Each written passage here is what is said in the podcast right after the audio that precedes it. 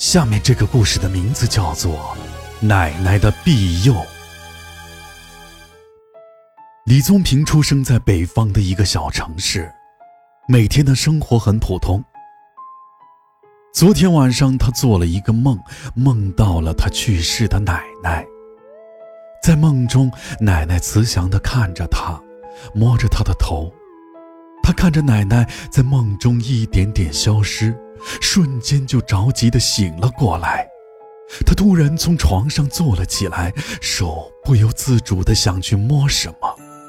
当他看清是自己的房间后，才知道这是在做梦。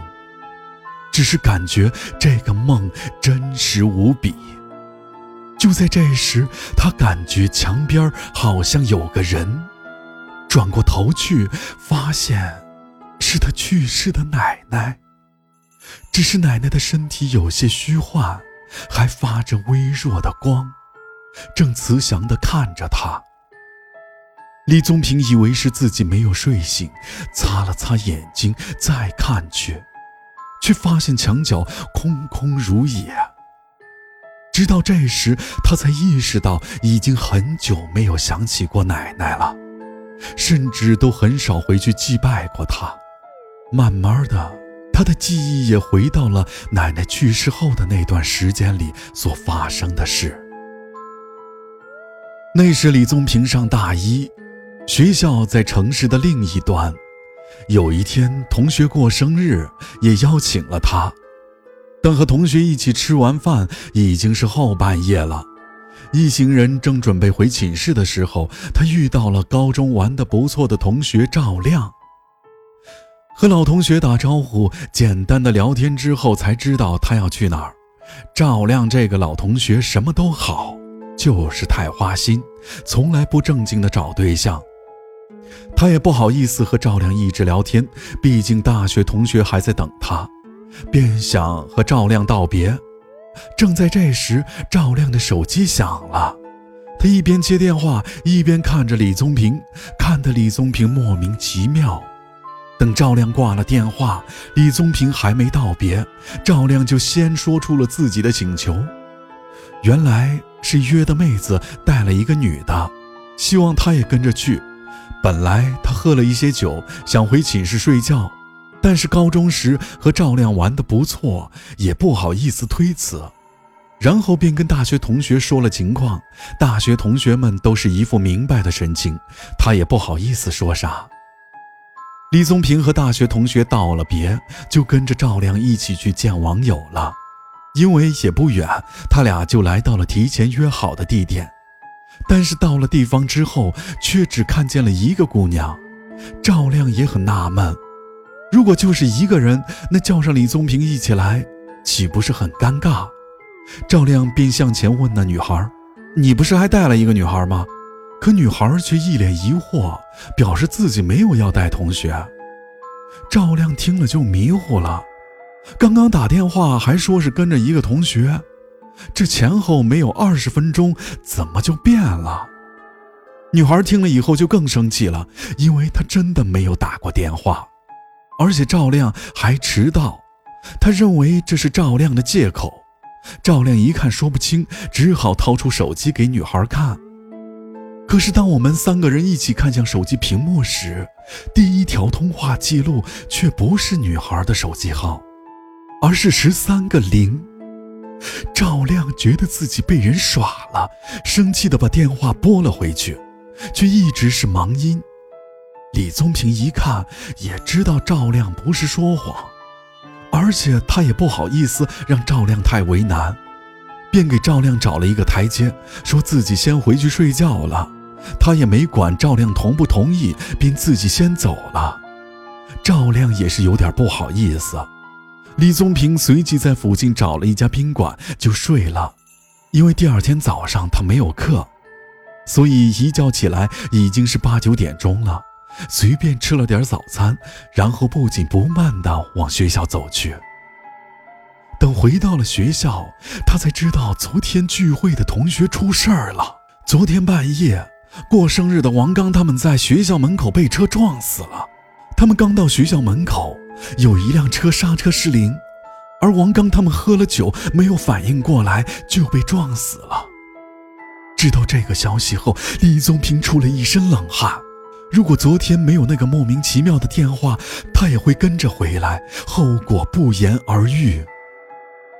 经过这件事之后，学校对学生的外出管理变得更加严格起来，而李宗平有那么一段时间精神恍惚，做什么都没有兴趣。而且从那时起，他总是有一种感觉，身边一直有个人看着他。和同学说，同学却说是他压力大，安慰他王刚的死跟他没关系。但那种被人盯着的感觉是真真实实存在的。就这样，一直到大学第二年，这种感觉才逐渐淡了下来。因为李宗平学的是土木工程。前段时间学校将他安排到工地实习，也许是因为他是学生，工地上的人对他都比较照顾。和几个施工人员住在简易房里，实习并没有工资，只是一种实际的锻炼，所以他每天也就是跟着施工人员转转。就这样，在工地一眨眼就半个月过去了。这天白天的工作完毕，他正准备回宿舍睡觉。接到了一个同学的电话，约他去网吧。他想想，确实半个月没去过了，便简单的收拾一下出了门。可当他来到了网吧，却不见同学，便只好先在门口等了起来。然而等到天黑也没见同学来，便拿出手机准备给他打过去。可一看手机号码，他瞬间傻眼了。号码竟然还是十三个零，不自觉的他就想起了大一的时候王刚他们的事情。现在回想起来，他也不觉得是恶作剧了，心里开始疑惑起来，总觉得会有什么事儿发生。李宗平也没心情上网了，而且感觉这个电话就是为了把他叫出来，所以他并不打算回宿舍。在附近的宾馆住了下来。第二天天一亮，李宗平就醒了，急急忙忙地回到工地。他到了工地才知道真的出了事儿。原来昨天夜里风大，工地的一个塔吊被风吹倒了，正好砸在了他住的简易房上。里面住的工友死亡一个，剩下的两个已经送到医院抢救。看着凄惨的现场，他一身冷汗，然后那种被人盯着的感觉又回来了。可当他一回头寻找，却还是空无一人。因为工地出了事故，学校也不好让他继续实习，便让他先回家休息几天。深夜，他一个人坐在床上，回想着之前发生的两件大事。再加上刚刚看到奶奶的虚影，他突然明白了，原来都是奶奶救了他。瞬间，李宗平就哭了，觉得自己真的不是一个好孙子。想到都是从小奶奶对他的关爱，但是奶奶去世以后，他却连祭拜都没有去过。